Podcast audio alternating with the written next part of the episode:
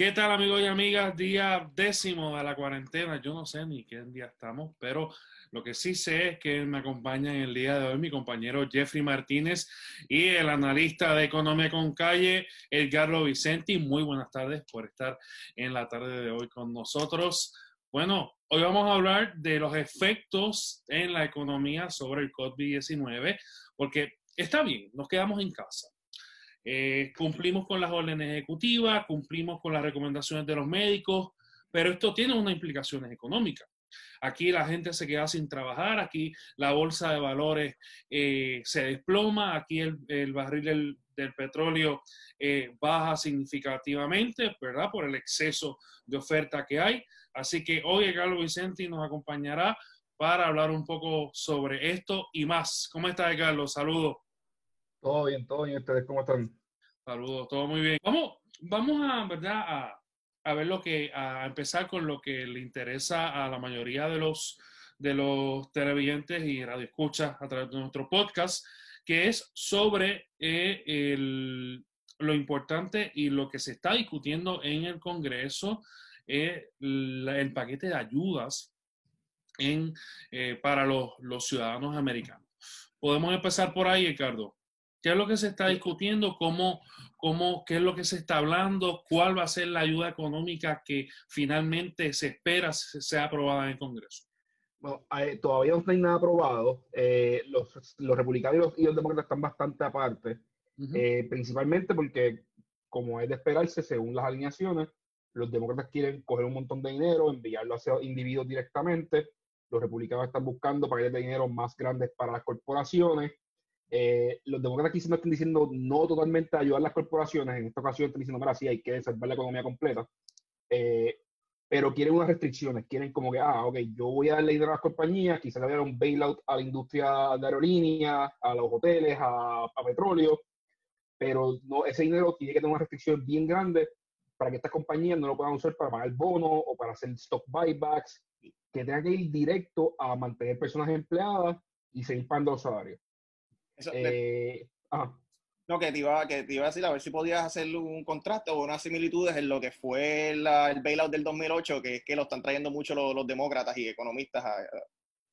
Pues en, el bailout del 2008 eh, no se pusieron estas restricciones y tú veías muchas personas como que le dieron dinero a los bancos y los bancos lo recapitalizaron mayormente, pero las personas como que ya perdieron sus casas y los demócratas y muchos economistas y muchos empresarios después y personas que, que pues, lo miraron con hindsight 2020, que todo es perfecto y todo es fácil, dijeron, mira, lo, correcto hubiese sido que se les diera dinero a los bancos para que ayudaran a perdonarle eh, préstamos a las personas y así pues las personas tuvieran mortgages que fueran sostenibles eh, y hacer esto un poquito más limpio en vez de, en vez de simplemente a los bancos y que los banqueros cogieran bonos gigantescos dos años después porque los bancos estaban súper saludables porque les inyectaron billones de dólares y le dieron un montón de liquidez. Y pues hay personas diciendo, mira, hay que hacer, hay que, ya hay que renderle el 2008, hacerlo de la manera correcta en esto, yo estoy de acuerdo. Eh, yo creo que lo más importante aquí es que hay que actuar rápido. Cada día que esperen y estén cerrados negocios, que las personas estén trabajando, un problema. Hay una estadística que se, tirando, se está tirando un montón por ahí que es cierta, y es que, la, que, el, que el, norteamericano promedio, y vamos a incluir a los puertorriqueños aquí, solamente tiene 400 dólares en ahorro o para, o para coger un cantazo en cualquier mes. Okay. O sea, que es que sin, cualquier, sin en any given month tengo un, gasto de más de 400 dólares inesperado, no lo puedo aguantar. Imagínate perder tu trabajo. Y que no sea solamente tú perder tu trabajo, sino que tu esposo también, tus hijos que tengan un part-time perdieron su trabajo, tus vecinos están trabajando eh, o están trabajando part-time, están, están ganando menos eso es un problema bien, bien, bien grande para la economía. Estás de la clase media, prácticamente vives de cheque en cheque. Exacto. Y, cuando lo miras en el 2008, pues la gente quizás está sus, perdiendo sus casas porque el mortgage era muy caro. Y hay un problema del sistema financiero, por lo cual si tú trabajas en, en un banco, en algo relacionado al sistema financiero, tenías problemas con tu trabajo o con real estate. Pero petróleo seguía funcionando, tecnología seguía funcionando, eh, servicios básicos seguían funcionando, los restaurantes todavía están corriendo por lo cual la gente todavía tiene trabajo, ¿sabes? Como que todavía hay trabajos en la economía. Ahora mismo estamos hablando de que se podrían frenar un montón de trabajos en la economía y que la gente genuinamente no esté ingresando, ¿sabes? Por lo cual esto es una bestia diferente a la del 2008. Tenemos que actuar rápido, pero también tenemos que poner los checks and balances correctos para que no sean dos o tres personas que salgan con los bolsillos llenos y las personas como quieran salgan pillas eh, al final del día.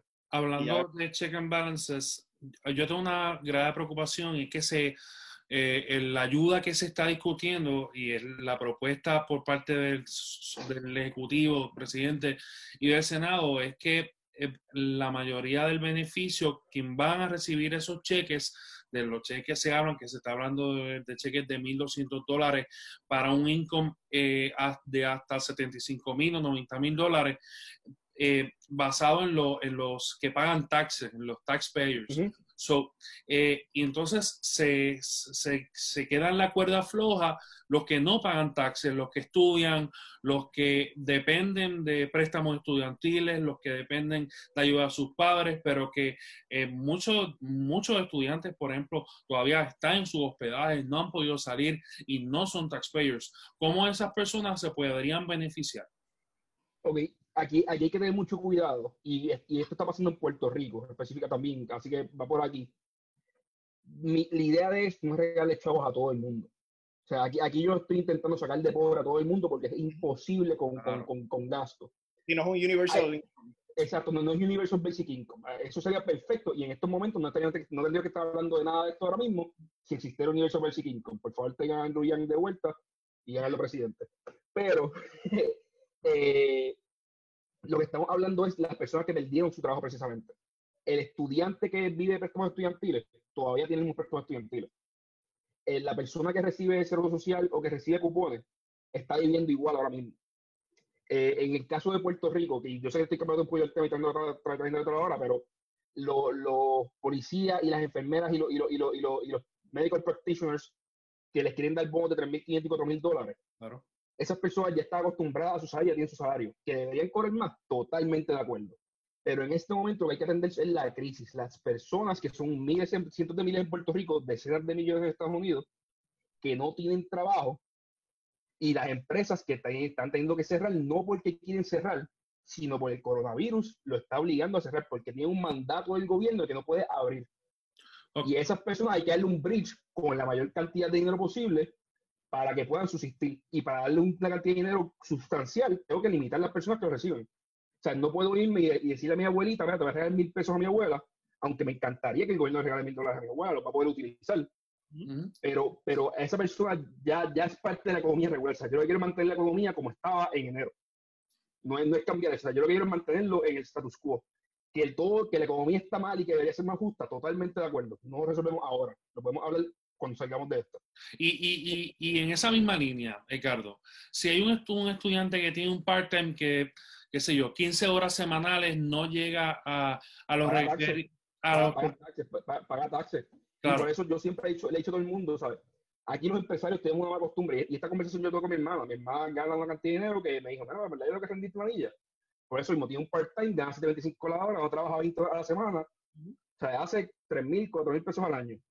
Y yo dije, Valeria, sea, que mi hermana, tienes que rendir planillas para que conste que tú eres un trabajador dentro del workforce puertorriqueño. No solamente porque, porque, porque, una, porque tienes que hacerlo por razones legales y que te van a devolver dinero porque lo que te retuvieron, que si que rayos, te, te va a llegar, que es poquito, porque cobramos bien poquito, pero para que conste que tú eres un trabajador y esa es la importancia de rendir planillas y rendir planillas serias, tanto para los empleadores como para los empleados. Hay un montón de empleadores y de pequeños negocios por ahí que en momentos como este no pueden hacer business interruption porque según su, su planilla, esos tipos no hacen chavos, por lo cual la planilla, el, seguro de business interruption te, te, te, cubre lo que tú hacías, pero tú no haces casi chavo.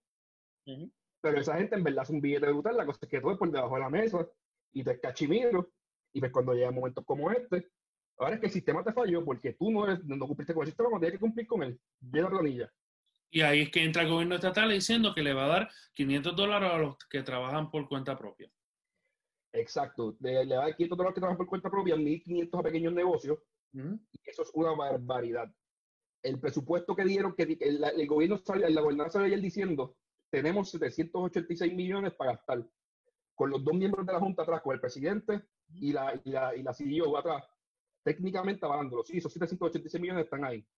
Y de esos 786 millones, solamente el 20% van a mantener negocios abiertos o personas que no están trabajando y están perdiendo sus empleos ahora mismo.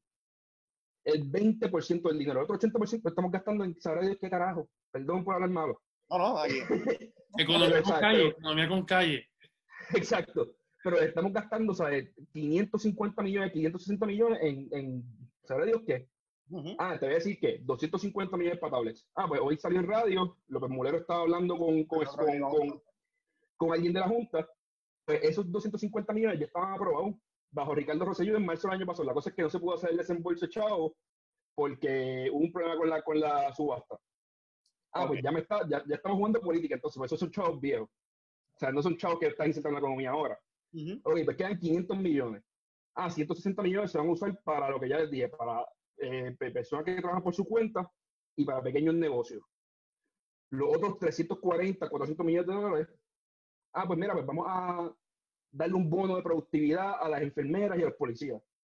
Un aplauso, a estas personas les hace falta más dinero, tienen que cobrar más. Pero no hoy. Tienen que cobrar más todo el tiempo.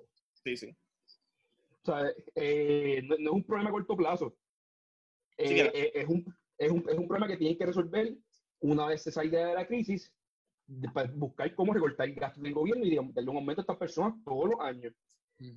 A corto plazo, lo que están haciendo es siendo populistas, diciendo, estoy ayudando a, estas personas que me están ayudando hoy. No, mira, mano, o sea, a estas personas le hace falta medicina, le hace falta máscara, le hace falta test kits. En vez de gastar esos 300 millones de pesos en dar bonos a los locos, vamos a comprar test kits para poder hacer las pruebas. Vamos a comprar mascarillas, vamos a comprar ventiladores. Vamos a tener una reserva para el mes que viene, poder dar 150 millones más a, las personas que no están trabajando. Tú sabes, vamos a darle un incentivo a pequeños empresarios para que mantengan su, su, su, su nómina, aunque sea cubrirle parte de la nómina. Tú sabes, pero no, están gastando chavos de manera creativa que no, que no van directo a la economía hablando del, del pequeño empresario, ¿tú tuviste la oportunidad de ver la medida que presentó Vargas Vidot? Sí. ¿Qué, ¿Qué, piensas de ella en términos de no, bueno, iba, iba a quitar la parte más controversial, que era lo del pago a los empleados como quiera, pero si lo quiere añadir en este, en este momento también puede... Yo, la, la, parte que no es de los empresarios, la parte que no es, la, parte que no es financiera, que creo en la sección 6 de la medida, toda otra parte es hermosa. O sea, mira, vamos a aguantar las que, que no puedan sacar a alguien por no pagar renta, de sus hogares, que no puedan desahuciar viejitos a locos. O sea, yo creo que esas cosas son muy bien intencionadas, muy bien escritas. La parte financiera es un revolú masivo. O sea, crearía. Eh, un segundo. Estamos hablando, amigos y amigas, sobre la medida eh, que propuso el senador eh, Vargas Vidot, en el que, entre otras cosas, proponía que eh, los, eh, los patronos de cierta cantidad ¿no? pudieran continuar otorgándole los sueldos a los, a, los, a los trabajadores y eso fue derrotado en la Cámara de Representantes este, ampliamente.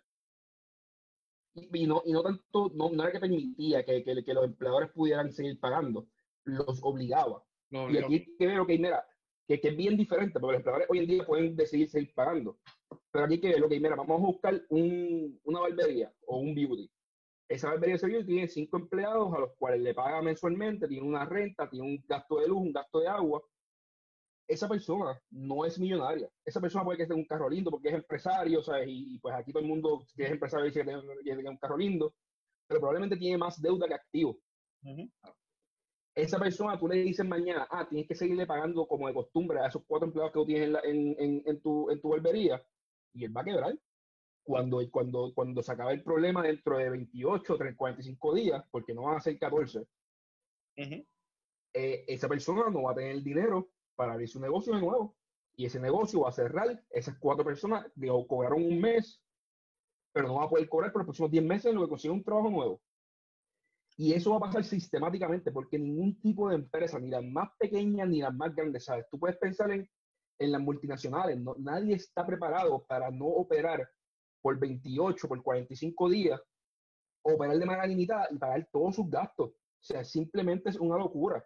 Y Valgas Bidot y, lo, y, lo, que había dolido, yo escribí una columna de esto del vocero, tengo una columna los lunes con Manolo Sigre, se llama Millennials vs. Boomers, me por el plot, pero, pero lo escribimos y lo que yo dije fue, mira, para mí el, los, políticos le cogieron miedo, porque yo he entrevistado a Dalmau y a Batia para mi podcast, y me consta que estas personas tienen el conocimiento económico necesario para saber que lo que ellos están diciendo ahí va a causar un montón de problemas económicos eh, a, los, pequeños negocios, Batia fue coautor de la medida.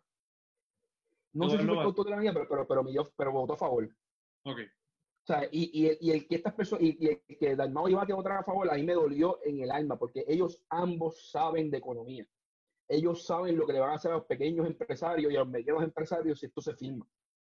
Saben que van a quebrar y probablemente dijeron, ah, no va a pasar la cámara, vamos a firmarlo para que para no, tenernos, para no vernos como los feos que votaron en contra y no hay que justificar. Y ya, y entonces llegó a la cámara y la cámara, siendo igual de populista, en vez de decir, mira, esta parte está fea, no se puede, no se puede pasar la parte financiera, vamos a sacarla de la medida, enmendarla y vamos a pasar toda la otra medida porque el otro está bien redactado. No, lo, lo, lo votaron, votaron en contra, yo Ah, súper bien, ¿sabes? Ah, machísimo. Ustedes son los machos de verdad de la película, ¿sabes? Votaron a en contra de esta cosa. Y el pueblo sigue igual echado porque no hay una medida para que no puedan sacarlos de sus casas, para que los tengan que atender con, con, prioridad. Vamos a ver, como que lo mismo siempre. Y esa fue una de las mayores críticas que, que no trataron de salvarla, tratando de quitar esa, esa parte de la, de la medida y no dejar por lo menos, por ejemplo, la de las aseguradoras, la que tú dijiste también de, de South y todo eso, y, pero, ¿qué piensas sobre la medida en general presentada por la, por la ejecutiva? ¿Crees que cubre...? se queda corto, ¿sabes? Yo, no, Puerto Rico tiene dinero limitado. El dinero que tenemos lo tenemos que usar de manera bien, bien, bien específica, donde más efecto tenga. Y donde más efecto tiene es manteniendo empleos abiertos. Escoger el dinero que tengo hoy y a empresas y a negocios que yo sé que están cerrados por culpa del, de, la, de la orden ejecutiva y decirles, te voy a mantener en la nómina, o te voy a cubrir 50% de nómina, o te voy a cubrir 25% de nómina, para que esos empleados ingresen algo y para que tú puedas mantener tu negocio. Y eso no se está haciendo. O sea, darle 1.500 pesos a un pequeño empresario y decirle, te estoy ayudando, es casi un insulto que va a ayudar. Vamos a preguntarle algo, rápido. Este, es algo, una duda que, que, mucha gente tiene, a ver si, si la puedes aclarar, y es que las personas están hablando de estos 9, mil millones que tienen para pago de la deuda. Eh, eso, se podría usar o tú crees que además si se podría usar, crees que eso sería perjudicial para Puerto Rico luego de esta emergencia? No sería perjudicial en nada, porque es dinero que ahora mismo se va a regalar a los bonistas y lo estaríamos insertando en la economía para mantener la economía lo más, lo más, estable posible. Hace falta más un abogado que yo, porque De, mi, de mi lado, yo te puedo decir que del lado financiero, que sería un palo. La cosa es que esto, este, este, dinero está en, cuentas de banco que, que, el gobierno no puede tocar, que son trusts, pues, lo cual habría que pasar por la Junta, pasar por la jueza probablemente. Pero si yo fuera el gobierno ahora mismo, si yo fuera parte de la FAF, si yo fuera alguien de la Junta, yo estaría creando un plan paralelo al que tiene la gobernadora ahora mismo, que fuera cuatro o cinco veces más agresivo, que utilizara dos, tres billones de dólares y llevándose a, la, a la jueza y diciéndole, mira, si nos aprueba esto, podemos salvar la economía, asegurarnos de que todo esté bien y, y los bonistas van a tener algo para cobrar. Si no me da estos chavos, ahora puede que los bonistas me digan que cobren sean estos 10 billones de pesos, porque la economía de Puerto Rico puede colapsar y pues se acabó todo. Y eso y, y, es un riesgo real, ¿sabes? La gente tiene que entender que es un riesgo real que la economía colapse por completo por la manera en la que estamos atendiendo el asunto. Del lado de salud, el cerrar es lo correcto, es lo que se tiene que hacer pero tenemos que ayudar a los pequeños, medianos comerciantes y a las, personas que no están trabajando, porque si no, no van a tener con qué hacer compra, mano. O sea, si no, los, negocios van a cerrar cuando, cuando llegue mayo y todo esto se acabe, los moles no van a abrir. Y eso es un problema. Y hay algo que hemos olvidado y es que Puerto Rico es oro en el mercadeo y el mercado turístico y ahora acaba de salir un comunicado en que eh, citando el nuevo día, siete hoteles en Puerto Rico despiden a unos 2.000 empleados debido al, coronavirus, aunque se espera que sean rehires, eh, recontratados, eh, tan pronto acabe la emergencia. Sin duda alguna, ayer la gobernadora otorgó y amplió el beneficio de desempleo y aumentando así el presupuesto para ello y también extendió ese beneficio a los empleados a tiempo parcial que trabajen, eh, que hayan trabajado dos trimestres eh, en el año corriente. Pero aquí hay una realidad, o sea, esta gente se queda sin trabajar ahora. O sea, esta gente, muchos, y como bien eh, usted dijo al comenzar la entrevista, o sea, 400 dólares en ahorro, una emergencia, se te va en dos compras en el supermercado. Literalmente, sin contar que que pagar casa, ah, que va a haber una moratoria. Ya los bancos dijeron que no pueden dar moratoria porque el, eso, es otra. El, el, banco, el banco coge, te da un préstamo y, el préstamo está en sus, en sus libros 30 días. Después de eso, el banco lo, lo junta con otros préstamos, se lo vende inversionistas afuera y lo que hacen es el servicing, que es llamarle a usted para cobrar.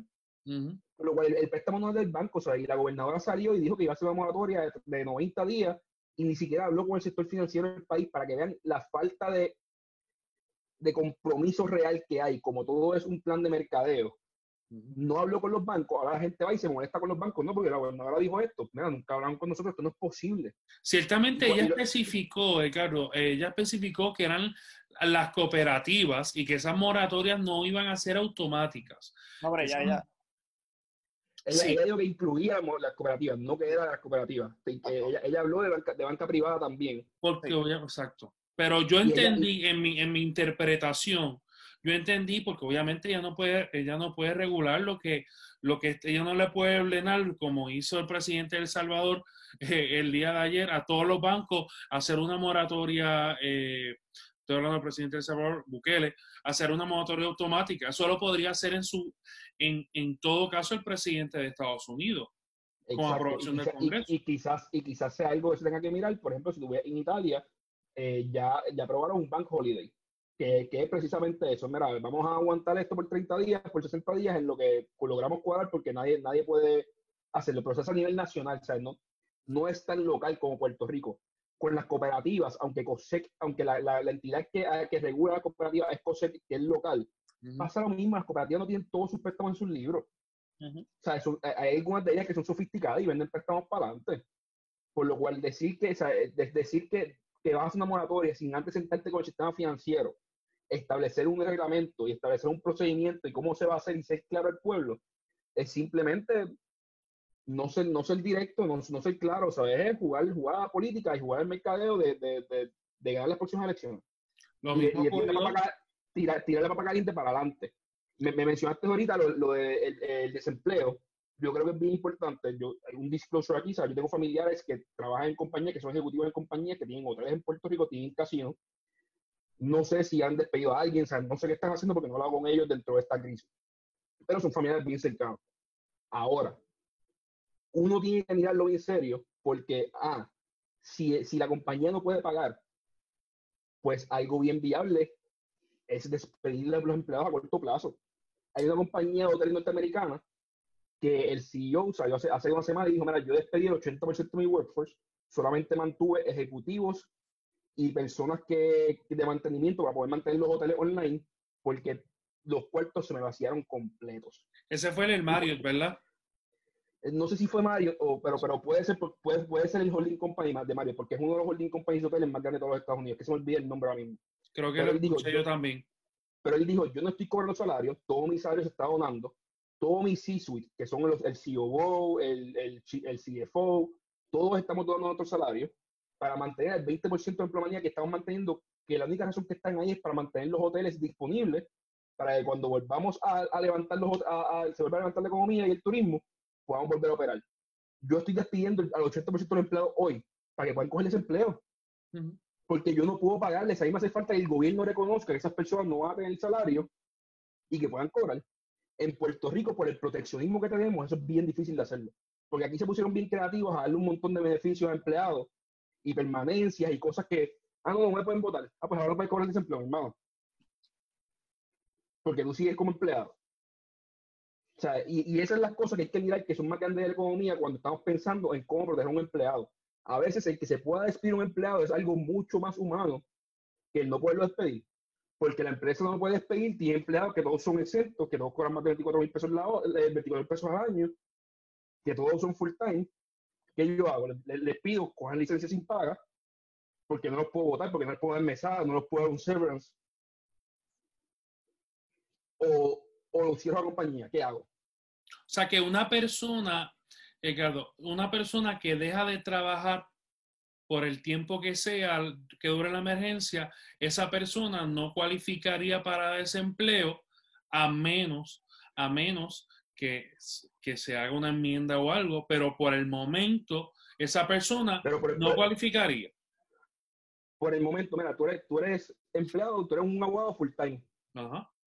Y tú tienes, estás en tu firma legal, ¿sabes? tu firma legal es una firma normal, no es muy grande, no tienes los recursos para seguirte pagando durante, durante esta crisis, ya te botaste tus 10 días de vacaciones del año, no tienes más días de enfermedad, y tu patrón te dice, mira, hermano, o sea, hay dos opciones. O todos ustedes cogen un leave of absence sin paga y, y, y, y, llegamos a ese acuerdo, y cuando vuelvan los clientes a, a, abrir, yo, pues podemos empezar a trabajar de nuevo. O yo cierro la firma porque el, el patrón no va a quemar todo su capital. El patrón no va a decir, mira, la firma se cierra a partir de hoy y todos ustedes perdieron el trabajo. Cuando vuelvan, vuelven con un nuevo, con una corporación nueva.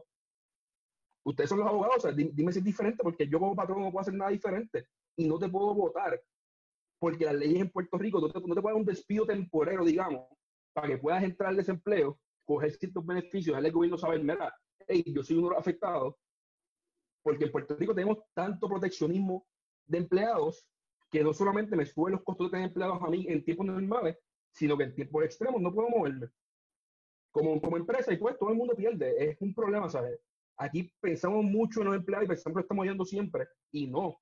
Yo hablaba esto con Manolo y con Zaragoza hace, hace como dos días. Mira, más, o sea, yo, yo soy un pequeño empresario. Yo cada vez que analizo el traer un empleado, me doy cuenta que no puedo, porque traer un empleado requeriría comprar a alguien de recursos humanos y contratar un contable adicional. Y lo que hago es decirle a la persona, mira, tú, me hace falta tu servicio, pero me hace falta que te incorpore y sea un service provider. Si tú te puedes incorporar y ser un service provider, yo no, me puedo dar servicio a mí. Porque yo no te puedo traer como empleado full time. O sea, aquí Puerto Rico es bien difícil contratar más. Puerto Rico es bien, bien, bien complicado contratar y nos estamos dando cuenta ahora que eso también tiene un problema en momentos de crisis. Y siendo, siendo optimista y con las medidas que se ha tomado aquí en lo local, ¿qué tú crees que, que pase una vez termine la, emergencia? ¿Crees que la economía, bueno, eh, nosotros ya estamos en, una depresión, por decirlo así, en Puerto Rico, ¿cómo, ¿cómo podremos por lo menos llegar a donde estábamos antes, que era no tan, no tan abajo? Puerto Rico siempre tiene un factor que, que nos ayuda, por, por hoy, gracias a Dios, que es que los federales hacen algo y salimos bendecidos. Eh, puede que esta medida eh, del gobierno federal, que, está, que, que lleva intentando pasarse un par de veces, acabe de pasar finalmente, lleguen 1.200, 2.000 dólares a, a, personas, eh, a todo el mundo en el país. Y eso sea un todo el mundo que pague taxes. Todo el mundo pague taxes. Pero, pero y, eso sea, y eso aguante la cosa por, o sea, por un mes, mes y medio y el impacto no sea tan grande.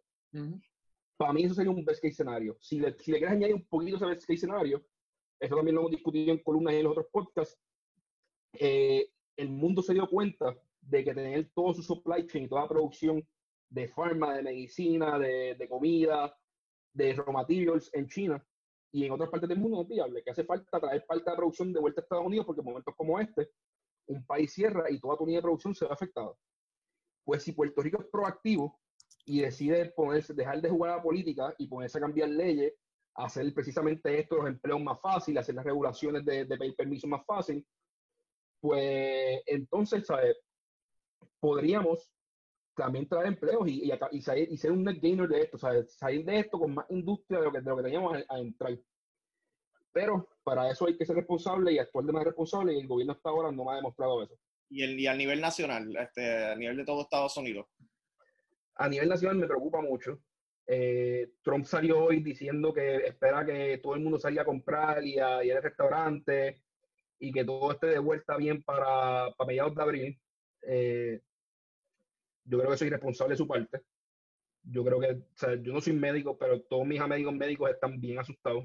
Eh, tengo amigos médicos. allí en médicos que están bien asustados. Por eso, tengo amigos médicos que tienen, que tienen, ah, que tienen familiares eh, que son médicos también en Nueva York y me dicen, mira, esto es, esto, esto está malo. Y lo, y lo preocupante es que los medios en Estados Unidos, aquí tenemos un problema con los medios de que son inútiles, De, que, de que no dan información buena. En Estados Unidos tenemos el problema contrario, que es que tienen personas bien inteligentes de ambos lados que simplemente juegan para su lado y ya, y, y, mienten proactivamente y dan fake news. Y si tú lees Fox ahora mismo, ves Fox, ¿sabes? Están diciendo, no, esto el coronavirus, esto no es nada, tranquilo, ¿sabes? Salga a comprar y vaya, y vaya a barra y que siga Spring Break. Bueno, vimos, ah. vimos ahora al, al, gobernador de Texas diciendo que la clase, la, la clase no, la, la los envejecientes están dispuestos a sacrificarse por, por la economía para sus jóvenes, en, en sentido de que, que, van a seguir operando como normal, solamente con un poquito de social distancing, pero que van a seguir yendo a los malls, a, a todo. Una irresponsabilidad total, porque lo que va a pasar es que en, en tres semanas va a tener que cerrar por completo por más tiempo. O sea, aquí, aquí se, se lograron hacer una cosa bien y fue implementar este curfew rápido. Yo tengo una... en, referencia a los mil que pagaría lo, se le pagaría a, los taxpayers americanos, este, que, que dice que es solamente un one-time payment. ¿También crees que eso es suficiente o eso no, no, realmente no es suficiente. El, problema aquí es que ningún gobierno, ya, la medida que, lo, que, el, que, el, que, el, Congreso está buscando pasar ya es 10% del GDP de Estados Unidos. Okay. 10% del Exacto, es, un mundo. Eh, gastar más de eso realmente es como que, mira, eh, ¿qué, tan viable es? Acuérdate que cada vez que tú gastas ahora, le estás cogiendo desde la generación futura y estás, y estás trayendo para ahora, para, el momento. Y en este instante sí hay que hacerlo, pero hay un límite. hay, hay, un límite en el cual el gobierno ya no va a poder coger prestado ni va, a crear otros problemas. va a crear inflación, va a crear problemas de, liquidez en los mercados, que, también hay que tener cuidado. La forma fácil de asegurarnos de que eso sea suficiente es que el virus se vaya rápido. Y la forma más rápida y más fácil de que el virus se vaya rápido es que estemos 14 días todo el mundo metido tres casas y no salgamos. Una última pregunta que no me quiere ir sin preguntar, valga redundancia este podcast responde a muchos estudiantes que toman préstamos estudiantiles. Vimos que en María eh, hubo una excepción y se, se hizo, pues, se hicieron préstamos eh, de emergencia. ¿Cree que esto ocurra esta vez? Eh, han, dicho algo sobre, sobre la probabilidad de que los préstamos estudiantiles se extiendan ya, yo vi que, que, el gobierno federal dijo que, digo, eh, creo que en una de las leyes que ya pasaron, uno, de los economic stimulus que ya pasaron, ya frenaron el, el cobro de, de, de, principales intereses de, de los préstamos este, federales. Eh, yo creo que eso ya es un buen comienzo porque pues, no tienes la presión de que tienes que hacer un pago todos los meses. eh, sí, yo creo, yo generalmente creo que, que, que, poner dinero en la, en la calle, en las manos de las personas, es la, es la forma más fácil de mantener la economía corriendo. Los estudiantes nuevamente no son necesariamente mi prioridad porque su vida no ha cambiado. O sea, si tú eres un estudiante full time, ya tú, no, esto no cambió tu, tu estilo de gasto. Si tú eres un estudiante que trabaja, pues ahí yo estoy diciendo, hay que darte dinero por tu trabajo. O sea, yo no quiero que tú cojas un préstamo. Yo creo que te lleguen, ¿sabes? Más de 500 dólares porque para reemplazar tu trabajo por este mes, para que no veas impacto. Eh, si, no, si, no, si no tenemos forma alguna de que el gobierno haga eso de, dar más chavo a las personas, porque nuestro gobierno decide gastar 500 millones en, en cuanto a lo que era se le ocurre y, y, y mecanismos populistas, pues entonces sí, mira, vamos, va, a haber que las personas a ir a buscar préstamos, igual que los pequeños negocios, van a ir a SBA, que es Small Business Administration, y coger préstamos de, al 3% para poder, para poder sobrevivir este, este periodo. Otra cosa bien interesante, SBA, como dije, Small Business Administration, da préstamos eh, a muy buenos términos a pequeños negocios. Hace dos, dos, semanas, dos semanas y media más o menos, se firmó a nivel federal eh, un grant para aumentar el, presupuesto que ellos tienen para que puedan prestar más agresivamente, ayudar a empresarios más agresivamente. Lo único que se tiene que hacer es que, eh, es que a, corto, es que el, Estado tenía que declarar un estado de emergencia y presentar cinco casos de business interruption al, a SBA. Puerto Rico se tardó dos semanas en hacerlo. Dos semanas. Y ya habían declarado el estado de emergencia en Puerto Rico. Y después de que lo declararon, pusieron una restricción en la que dice que para pedir, para, pedir el préstamo tienes que ir a Hacienda y conseguir una firma de qué sé yo qué rayo del secretario de Hacienda. O sea, ya los documentos para Así que no solamente, están, no solamente no están dando dinero a los pequeños comerciantes, sino que están metiendo en medio de programas federales que ya, que ya funcionan. O sea, ¿qué, qué, qué, qué compone Hacienda con SBA? Porque yo tengo que ir a pedirle una firma a, a, un, a, alguien en Hacienda en Puerto Rico cuando los chavos me lo están dando el gobierno federal. No sé, ¿sabes? Es parte de. ¿Sí? Eh, Carlos Vicenti, muchas gracias. Ese, dinero, ese, dinero no afecta en nada al gobierno de Puerto Rico, es para Así mismo es, se nos queda, mucho, se nos queda mucho por cubrir, se nos termina el tiempo. Muchas gracias por la oportunidad, gracias por volver a nuestro podcast y nada, esperamos que, que esta situación mejore y que lo podamos volver a tener aquí con nosotros y nosotras. No, y cuando, que nos veamos, volvamos a ver y hablar, sea con algo más positivo, que, que, que hayan buenas noticias, que hayamos salido de esto y que la economía no esté totalmente destrozada, que no hayan personas en quiebra, sino que Puerto Rico esté saliendo con mejores empleos y las cosas estén bien. Gracias, Carlos. Esto es pesos y contrapesos. Esto es pesos y contrapesos. Hasta una próxima ocasión.